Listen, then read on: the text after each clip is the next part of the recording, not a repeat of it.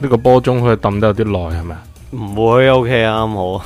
啱啱好，係係啊係啊係啊係啊，歡迎各位親愛嘅朋友收聽呢個人類公園星期二分一，我係河馬我係 A，啊，咁樣呢就又到星期二啦，咁樣我諗呢到講咩啦，終於。吓你真係我都未 我都未開始 roll up 你啊，咁快嚟，好你講講講我哋我哋講呢個失蹤少女，失蹤少女，誒，因為因為前嗰排連你你阿媽連你阿媽都有忍唔住喺我哋個群度科普啦。啊哈，我呢個冇睇呢個令我諗起令令我諗起誒，即係最近一啲我生活上面遇到嘅嘢啊，嗯，啊，同埋即係即係即係前講。開始您的表演，謝謝啊， 跟住誒、呃我哋講翻啦，咁、佢誒、呃之前人哋發嗰個失蹤少女嗰個啊，啊，佢就後尾誒、呃有啲人科普到咧好嚴重啊嘅，就同你講到咧話誒誒其實咧呢一啲事咧喺外國發生啦，即係喺甚至乎喺世界上面啦發啊生咧係其實冇咁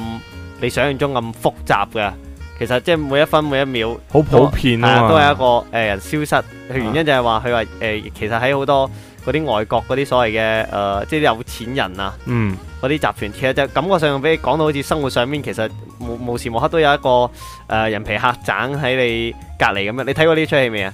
冇你冇應該睇過，你冇睇過聽有冇人皮聽？啊、客棧？其實佢個你講器官買賣嗰種啊？啊啊，類似咁樣啦。啊其實佢個故事大綱呢，就係話你有錢，就有啲有錢佬專門開嗰個俱樂部，啊就係、專門去殺一啲人啊。啊殺一啲人就享受呢種快感，話話你買佢一條命，啊！嘅、你可以點樣殺都得，又可以點慢慢劏、慢慢切啊啊，或者你好似有啲以前嗰啲誒皇家狩獵咁樣誒，呃懟佢喺哦個森林度跑跟住咁 樣，我唔係即係咩 Hungry Game 嗰啲咁咯，係啊係啊係啊啊咁樣就係、即係佢話其實而家呢個世界上面都係有呢啲咁樣嘅人喺度背後做好多嘢，同埋其實呢啲咁嘅組織呢，就好似誒、呃前嗰排人哋話嗰啲地鐵嗰啲電電書啊，即係嗰啲嗰啲哦頂你嗰啲嗰哦，啲達人。叔係啊，一樣其實係呢啲組織係無處不在嘅，即係只係我哋呢啲普通人唔知道，同埋冇咁擺得咁揚啦，即係冇今次呢件事發得發展得咁快咁樣，同埋係咁受到所謂嘅中國嘅關注。關注咯，啊哈，嗱，首一樣樣講啊。嗱，首先你話外國，即係唔好話愛唔愛國啦嚇，人口失蹤。其實人口失蹤呢樣嘢呢，就其實好籠統嘅。咁簡單啲講就係嗰人唔見咗啦嚇。啊哈，咁唔見咗，無非就三個原因。第一就俾人捉走咗啦，啊第一個就俾人殺死咗啦，嚇揾唔到條屍啦，嚇。咁第三種係咩呢自？己頂埋就咗係啦自，己匿埋咗啦嘛，啊係哈咪？咁所以你話，誒有幾多人想諗住有呢種咁嘅諗法呢？即係話捉走一個人啦，殺死一個人啦，甚至係話。又誒自己匿埋啊，呃自己匿埋啦咁。其實我覺得係好多嘅，多到一個咩程度呢？就係話已經係普及成為一種風氣咁啊，嗯風氣啊，係真係一種風氣。嗱，好似你頭先講啊，即係嗱，首先我頭先講三個原因啦嚇，啊三個三唔係原因啊，三個動三唔機係啊，三條出路啊，啊出路啊，三條出路啊咁。啊，咁你話誒、哎外國嗰、個、呃、女留學生、大學生、博士咁樣樣嚇，咁啊、已經捉到一個捉到個人啦嚇咁。嗯我覺得呢，誒、捉個人呢都係話攞嚟即係做即係即做下係即係 show，做做下下 show，咁樣話俾人 show 哎我哋有處理過㗎咁樣。係真係做 show 嘅啫。咁你話好似誒、呃日本嗰兩個咁，啊日本嗰對兩姊妹嚇。啊誒個妹妹係留學生啦，姐姐喺餐廳度打工嘅，咁兩個都姓陳嘅，譯音姓陳啊，啊唔知姓咩啦，係咪 dirty 嗰啲就唔知啦。哈哈，咁咧佢呢兩姊妹呢，就係話誒捉揾到嗰條屍，嗯，揾到佢哋嗰兩條屍已經係腐屍嚟噶啦嚇。啊，即係玩咗一段時間係啊，啦，跟住就話誒、哎原來呢，就再捉翻嗰陣時，其實已經查到有個男人嗯就話成日幫襯佢家姐喺度工作嘅嗰間店嘅食客嚟嘅。啊咁樣就多次出入過佢哋屋企噶啦，已經哈，啊啊，甚至後尾呢，就攞咗幾大包嘢出嚟，咁當然個屍體啦咁。咁、啊哈，其實其實已經係證可以可以話係證據確鑿噶啦嘛，係咪？啊咁點解嗰陣時就唔誒唔捉咧，唔捉住呢個人，跟住甚至唔嗌佢攞翻一兩條屍出嚟，嗯而係話哦揾到兩條屍先呢？咁，就係話失蹤。呢兩個呢、個形容詞啊，或者失蹤呢，就係可以慳翻好多功夫啊！嗯，即係好似你話诶之前發大水啊、冧山咁樣啊樣，死咗啲係人，死咗人咁樣樣佢話有诶幾幾多人失蹤，下落幾多不明啊，下落不明咁樣樣。以前我哋以前叫做下失蹤，後尾叫下落不明，到而家呢，好簡好咩嘅叫失聯。佢佢只係失去咗聯繫聯絡啫。喂喂其實呢樣我之前好似我哋之前有節目都講過啦啊吓，失聯其實係哇真係更加唔使負責任嘅，嘅即係你只係有飛咁樣，係啦，即係好似而家嗰啲。就算其實我哋生活中都好多啦，譬如話咩女，我個屋企個女啊，阿婆失聯咁樣，啊屌你阿婆平時都唔袋手機噶啦，係啊，都失佢聯出咗門口，其實簡單啲嚟講，只係一個人唔帶手機，佢落咗街，你唔知佢去咗都邊唔使都唔使唔知啊！你明知佢落街係去超市，其實都已經叫失聯嘅啦。啦，你點知佢去邊個超市啊？啊咁係啊咪係啊咁失聯十分鐘又係失聯，失聯廿分鐘又係失失聯，聯一年又係失聯，係啊！即係其實有陣時唔好話啦，我啲小學同學我都同佢失聯嘅，唔通我上網尋人咯喎？咁冇有當我有人會咁樣尋法。啊咁但係我想講嘅係話，喂，而家呢個社會再講失蹤，其實就已經係一部分嘅人係為咗慳成本而咁樣同你講。啊咁但係當你話哦，我真係要去揾呢個人嘅時候，喂，嗯係揾得到啊！嗯尤其是呢，呢、個現代社會呢，節奏咁快嚇，都話啦，你嗰啲差佬捉賊咁柒快係嘛？嗯你上網發布咗啲咩言論去捉你咁柒快，係咪？順便安你話你帶埋袋袋住啲粉喺屋企度，話你吸毒咁啊拉柒咗你都得嘅。哼係啊，咁咁點解呢啲人唔見咗你揾唔到啊？係嘛？點解幾十萬咁我幾十幾千幾百萬嗰啲傳銷嗰啲人，你估佢哋冇底咩？全部都有底啊！咁點解呢啲人唔去捉咗佢啊？就係因為佢呢某啲組織、某啲團體唔想俾你知道，其實佢哋做嘢係好簡單、啊好快捷、好有效率嘅。所以哇新聞上面咁樣講，當然啦，啲媒體亦都要有啲咁樣嘅叫交做代下咯，誒、叫做到流量啦，佢哋需要呢啲流量。譬如你一單新聞一日講晒，呢單新聞分十日講又唔同概係啊念慢啊慢講咁樣啊啊，今日又開審啦，咁樣啊又發現咗攞幾兜嘢出嚟咁樣係。啊，啊咁又一日一日一日講啲咁樣樣，啊講講埋埋，跟住再出個特輯，咁好似咩警戒線啊嗰啲咁嘅啊樣，嗰一大餐喺度講，屌閪，其實就係隔離叔、隔離阿七叔，啊又唔小心啊，拱咗阿二嬸落樓梯死咗，跟住埋一條屍咁。啊就咁簡單咁殺人啫嘛，好閪簡單嘅啫嘛，一刀落去就搞掂噶啦。咁點解啲啲媒體啊、啲公安啊又如何這般咁樣樣去銀講到咁玄講到學啊啊咁講玄學咁樣啊嚇，係啦？咁我越修仙咁啊，講到就快嚇。誒，所以就由呢一個骨嗰一個指誒，啊，又話咗指甲，又話啊啲頭頭髮髮咁啊屌，其實個監控影閪住佢噶啦。啊誒，個樣喺晒度噶啦，佢身份證去邊度開過房，買過咩車票，你全閪部都知道噶啦，係嘛？上晒腦啊咁， 係咯，咁你睇下你捉唔捉佢嘅啫，係。做乜嘢啫？上晒腦都唔得咩？冇啊，唔得，你繼續啊，你頭先講到邊啊跟住第二個 point 係咩啊？第二個 point 係誒誒俾人捉咗，一開始係話俾人捉咗啊，啊，跟住第二個 point 咧係咩啊？俾人捉咗，俾人殺咗，自己匿埋咗，啊咁啊自己匿。埋啦，三嗱，自己匿埋呢樣嘢就即係見仁見智啦。你要知哦道，嗱，好似都唔好話邊度啊，我覺啊得全世界啲精神疾病嘅機率係好高。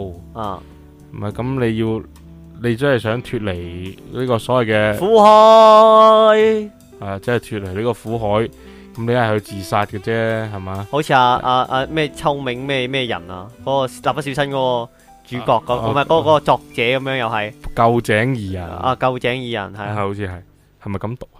應唔該係知啦。總之就係都係上山玩 啫嘛，收埋自己。其嗯哼實就係佢，我佢唔想更新蠟筆蠟筆小新啊啦。咁嘅其實你話喂，嗱，我問我我哋唔好講人哋啊，啊我哈，問你啊，你想唔想失蹤啊？唔想啊。有冇諗過啊？嗯，我覺我覺得我放假有一日成日喺屋企，啊，就已經其實同失蹤冇乜冇乜冇乜差別㗎啦。個個打攞咁揾你係啊嘛？唔，我唔係揾揾我，即係我覺得，即係對於我嚟講啊，啊即係我唔知人哋係點樣，但係對於我嚟講，我就已經覺得，哇！嗰日我成日冇出過街喎、啊，即係冇同所有我覺得應該喺我放假嘅時候，你知我而家放假排得好滿嘅啦，即係放假時候應該會去聯繫啊，會去做某啲嘢咁樣，但我全部唔做，就係匿喺屋企開住台電腦，咩又唔嗯又唔係話做啲咩嘢好有定向嘅嘢㗎，嗯就係做一啲自己覺得平時冇做到嘅，哼，咁會唔會係話啊誒誒有時候你個即係失蹤呢，嗯我覺得有兩種嘅，你哋兩睇啊嚇。嗯，一種呢係我自己想動，主唔係動失唔係唔係蹤，係我主我嘅肉身真係放飛咁樣係大家所理解嘅嗰種失蹤。啊哈而其實呢，好多人呢都係被動失蹤嘅，啊哈，即係好似話哇，我今日休息，但係我啲朋友都唔知，根本冇人約我。我由朝頭早諗住會有人約我，諗到晏晝，晏晝冇人約我，夜晚夜晚諗住有人約我，都冇啦。跟住退到一萬步冇得再退，就係、打電話俾阿媽，喂阿媽，今晚我翻屋企食飯啊咁。跟住阿媽，吓，我以為你要翻工，我出咗去啦咁。係啊即，係呢種係誒有叫做被動失被動蹤失蹤，被失蹤咗啊啊！即係其實大家都以為你好忙，以為你已經即係唔係其實就係大家各有各忙，誒佢已經忽略咗話。佢自己都唔知道，佢啊佢佢佢佢關心你話你忙唔忙呢樣嘅時間都冇啊，大家都唔唔唔記得咗話你幾時得閒，係係咪？啊即係有陣時我覺得翻工就唔係人嚟嘅，啊你哈翻工嘅時候你唔係一個人嚟嘅，係你總之係會唔會冇叫錯，始終都係會只差一點點。誒？你都被你主動失蹤嘅時候呢，你即係你譬如你哇，我好我好我想去，我想消失一下，我睇個病啊。啊哈屌！我去我去睇下畫展啊！哇！我去買本書啊！咁樣想哇主要失蹤啊！冚一餐啲電話係咁嚟，跟住啲微信啊係咁嚟，啲郵啊件啊係咁嚟，啊跟住到你，哎呀我真係好得閒嘅時候，哎有冇人約下我呢？咁？哎主動去約又唔係幾好啊！啊咁跟住等一等冇咁嗰種被落寞嗰種落被寞失蹤啊，其實就係而家啲都市人就大家都係覺得約人太容易啊，嗯哼即係約人好容易啊，微信都睇到你好得閒啊咁，嚇嚇但係有陣時就係話哇，我話俾你聽好得閒。你都唔其實約我，你都唔咁啊約我，你咁仲要喺外 面去啊睇大頭髮，發幾廿個朋友圈，啊！你唔使咁勞嘈，一首歌發一次，我調你啲聲調得好閪痛苦，多謝你啊！唉唉，大頭髮有咩事啊？唔係冇啊，咁講下啫嘛，哦，冇咩嘅，係啊，跟住後面仲有一場，過兩排過兩日又有啦，我嗰個 Ờ, hangover 啊嘛，係啊 七一又有啦，係啊，七一有 hangover 有精氣神，唉，呢啲唔講嘅 hip hop 呢有咩好講，冇嘢好講。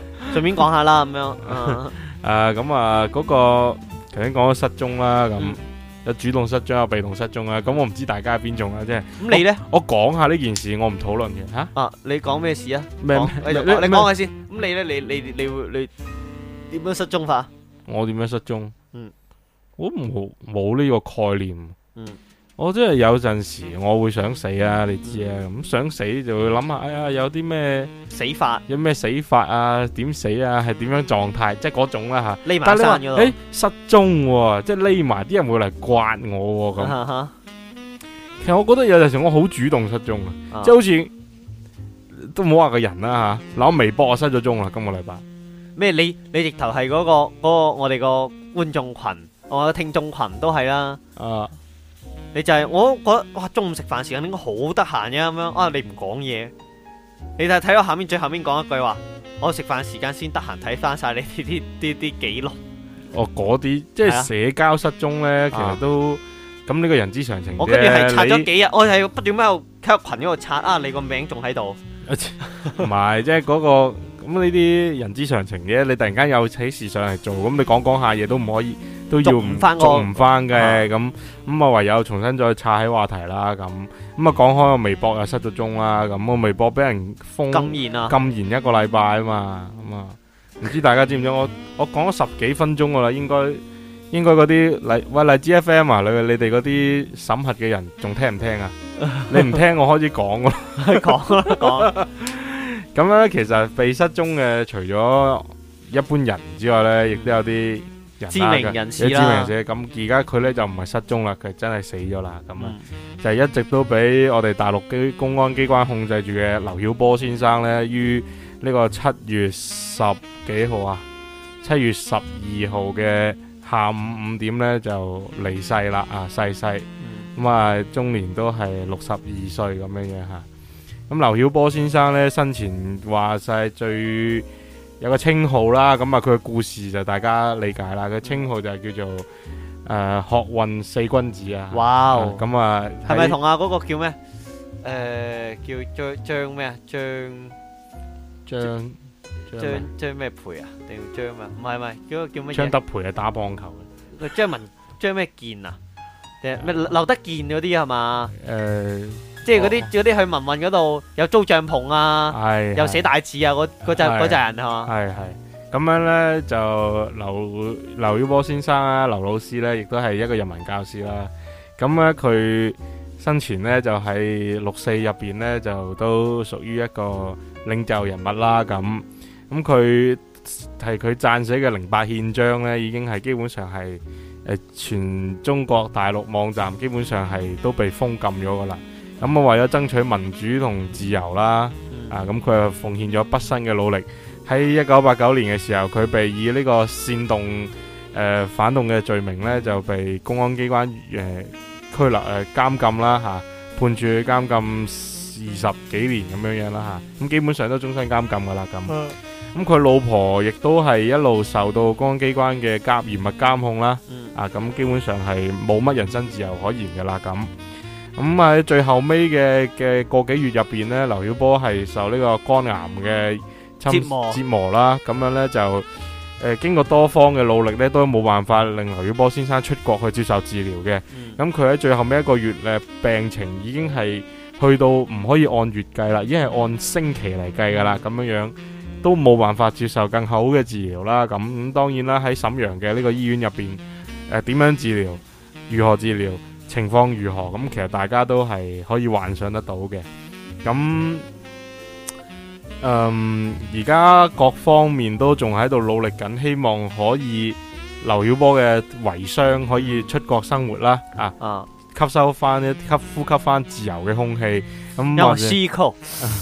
咁樣呢，但係 就係咯，而家暫時仲喺度努力緊吓，咁樣呢，就希望即係我作為一個。嗯，文化人，唉，實都作為一個熱愛呢個國家嘅一個人啊好，咁但係我亦都，我哋首先要明白，其實劉曉波先生都有講過，我哋愛嘅係呢個國家，啊而唔係愛呢個政權，哈啊而哈，呢個政權正喺度侵蝕緊我哋呢個國國家家啊！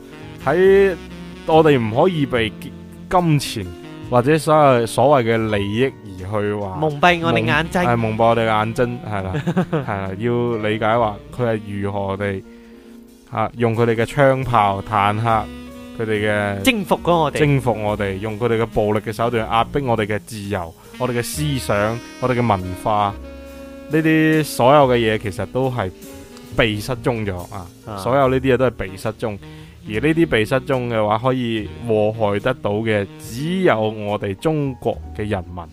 啊，外國人係唔會受到任何影響㗎啊任何影響嘅。外國外國嘅人只有佢哋繼續外國嘅生活，佢哋都有爭取佢哋嘅自由，嗯係咪？佢哋呢個發佢哋嘅中意下聲，咪政變下咯。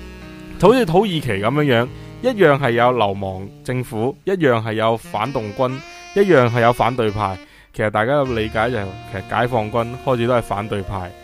喺呢期節目最後尾嘅呢幾分鐘。幾秒鐘入啊幾邊，秒鐘我想用劉曉波先生一句名言嚟結束我哋呢一期嘅節目，就係、當我嘅生命被研成灰燼，我都會用我嘅粉末嚟擁抱你。我係河馬，我係 A，我哋星期六日再見。拜拜。